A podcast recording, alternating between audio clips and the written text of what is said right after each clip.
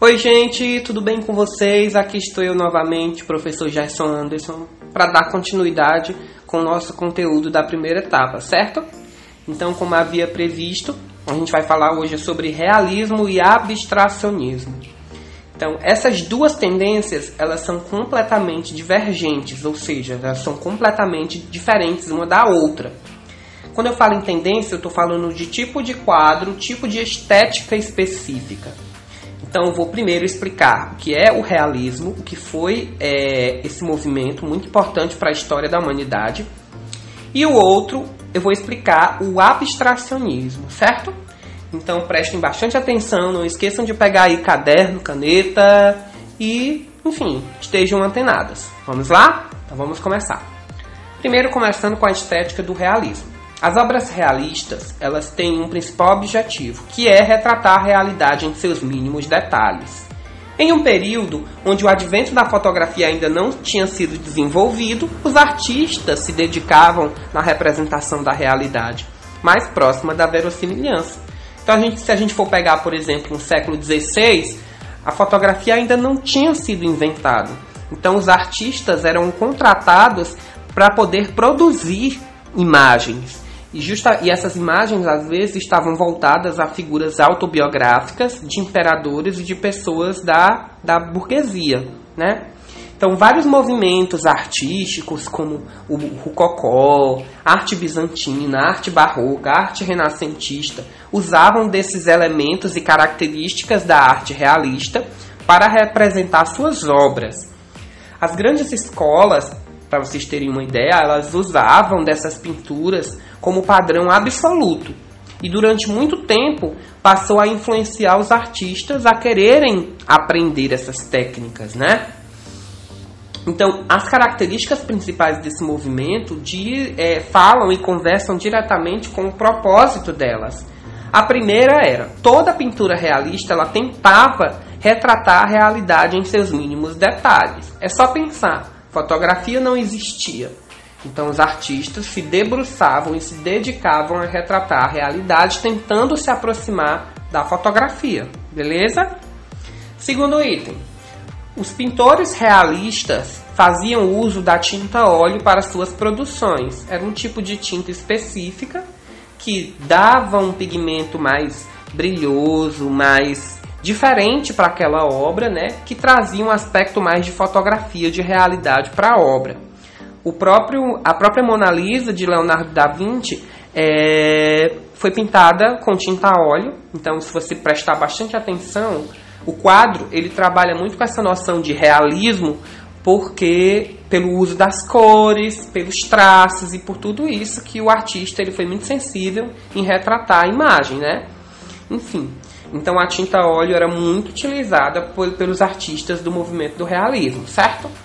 Terceiro item, nos quadros realistas havia uma noção de profundidade e contrastes entre luz e sombra. São técnicas né, muito pessoais que ajudam a, a imagem a se tornar um pouco mais próxima da realidade. Por exemplo, eu vou pintar um templo. Você olhando o templo dá a entender que o templo ele tem uma continuidade, que existe uma coisa lá dentro, mas se trata apenas de uma pintura. Tem um quadro muito famoso que é do Rococó, que é o Balanço.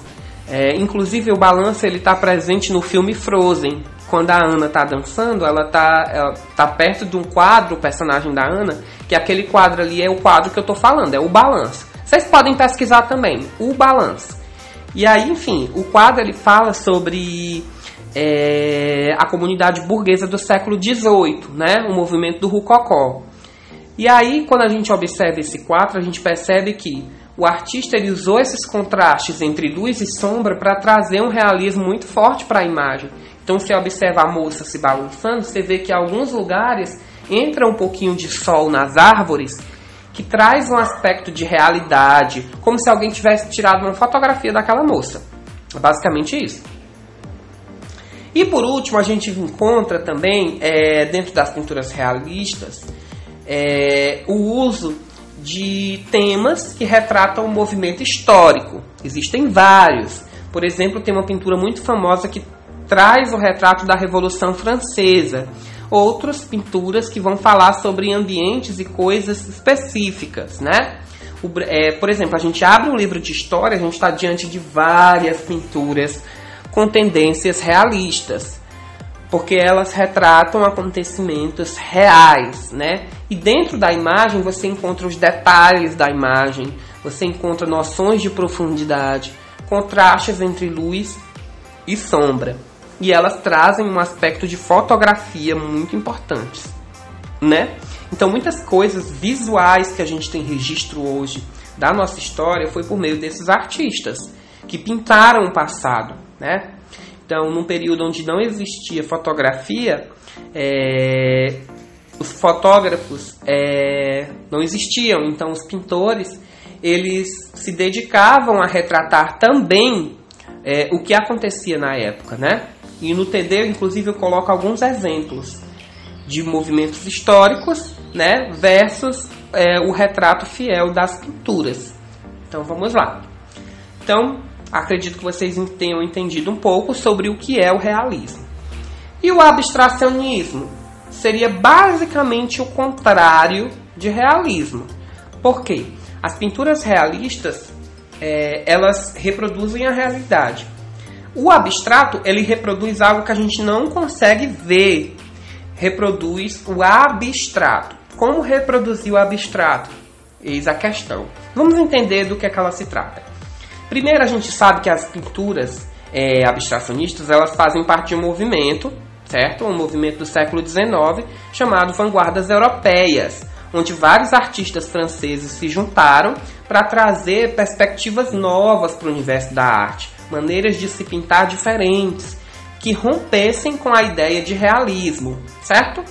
Então, é, o abstracionismo ele trabalha com a representação de sentimentos. O sentimento eu não posso ver, eu posso apenas sentir. Então, por meio desse sentimento, é, o artista ele se debruça a fazer suas pinturas. As obras abstracionistas elas são complexas, né? São difíceis de serem entendidas. Existe muita presença da metáfora, ou seja, a maioria das vezes eu vou usar a cor como algo é, para retratar sobre alguma coisa. Por exemplo, eu vou falar de amor, eu vou usar o vermelho, o rosa e o azul para representar o amor. Então, eu usei a cor como metáfora, né? Por isso, o uso da cor é muito importante, porque ele vai te transmitir é, por meio da tua imagem uma representação de algo abstrato. Então, é importante que a gente saiba que as obras abstratas elas não têm uma imagem, não é a árvore, não é a casa, não é a pessoa.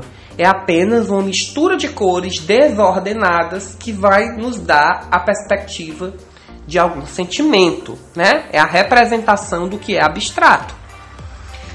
Não sei se vocês entenderam, mas durante a, é, a história da arte, né, você percebe que muitos quadros a gente só de olhar para eles a gente não consegue entender nada. É porque eles têm uma natureza mais complexa e representam algo que a gente não pode ver com os olhos e só sentir, certo? E isso vai diferenciar muito de uma pessoa para outra pessoa. E aí, recapitulando o tema da, do podcast anterior, a gente falou sobre leitura de uma obra de arte. É muito necessário que a gente faça a leitura do, de uma obra abstracionista. Leia o título, tente relacionar, porque tudo isso vai fazer sentido. A partir do momento que você lê o título, você vai começar a relacionar com as referências que você tem de imagem, certo? E saibam que elas não são menores, não são artes menores. Porque tem muita gente que acha, ah, é arte abstracionista, o artista pegou a tinta e jogou na tela. Não é simplesmente isso. É pensar é, em que cores eu vou usar, né? E, e todas aquelas loucuras que vão estar tá lá expostas dentro do quadro, elas vão representar uma coisa muito importante para o artista, sim. Aquilo faz sentido, beleza? Ah, mas eu não gosto desse tipo de arte. Tudo bem, ninguém é obrigado a gostar de todas as tendências, mas a gente tem que saber que existe e tem que aprender a respeitar. Vamos lá para as características. Enquanto o realismo tentava reproduzir algo real, tentando se aproximar da fotografia, o abstracionismo é o contrário, representa sentimentos abstratos. Está presente no, no abstracionismo o uso desordenado de linhas, curvas e manchas de cores, né? No caso. Então, isso é muito presente dentro da tendência do abstracionismo. Mistura de cores que são usadas como simbologia. Ah, eu quero pintar algo representando loucura. Então a loucura para mim é que cor. Aí eu monto toda uma paleta de cores na minha cabeça e aí numa tela em branco, ou num caderno, ou numa folha em branco, eu vou lá representando por meio de manchas, curvas, traços, sem representar objeto nenhum, tá? Não apresenta uma imagem concreta, é apenas a mistura desordenada de cores, beleza? E está no campo do lúdico e imaginário. Perante uma obra abstracionista, eu posso imaginar várias coisas. Então, é, é a arte, ela nos dá essa capacidade, né? Então, o que, que a gente tem que entender? Arte realista produzia é, algo mais real, voltado para, enfim, para retratar uma realidade, tentando se aproximar da foto, fotografia. Arte abstrata, algo mais é, confuso, desordenado, que fala da realidade por meio de algo abstrato e não concreto, certo? Conseguiu diferenciar uma estética e uma tendência da outra? Então, você aprendeu tudo. Não esqueçam de revisitar as tarefas que a gente fez, de ler o TD, de olhar os exemplos do TD e fazer as pesquisas necessárias para que a gente entenda a diferença de uma tendência para outra. Mas acredito que eu devo ter ajudado a vo vocês também com as minhas dúvidas. Um beijo, fiquem bem, se cuidem, fiquem em casa e vejam em casa uma oportunidade para criar e para poder usufruir da arte da melhor maneira possível. Até mais, beijo!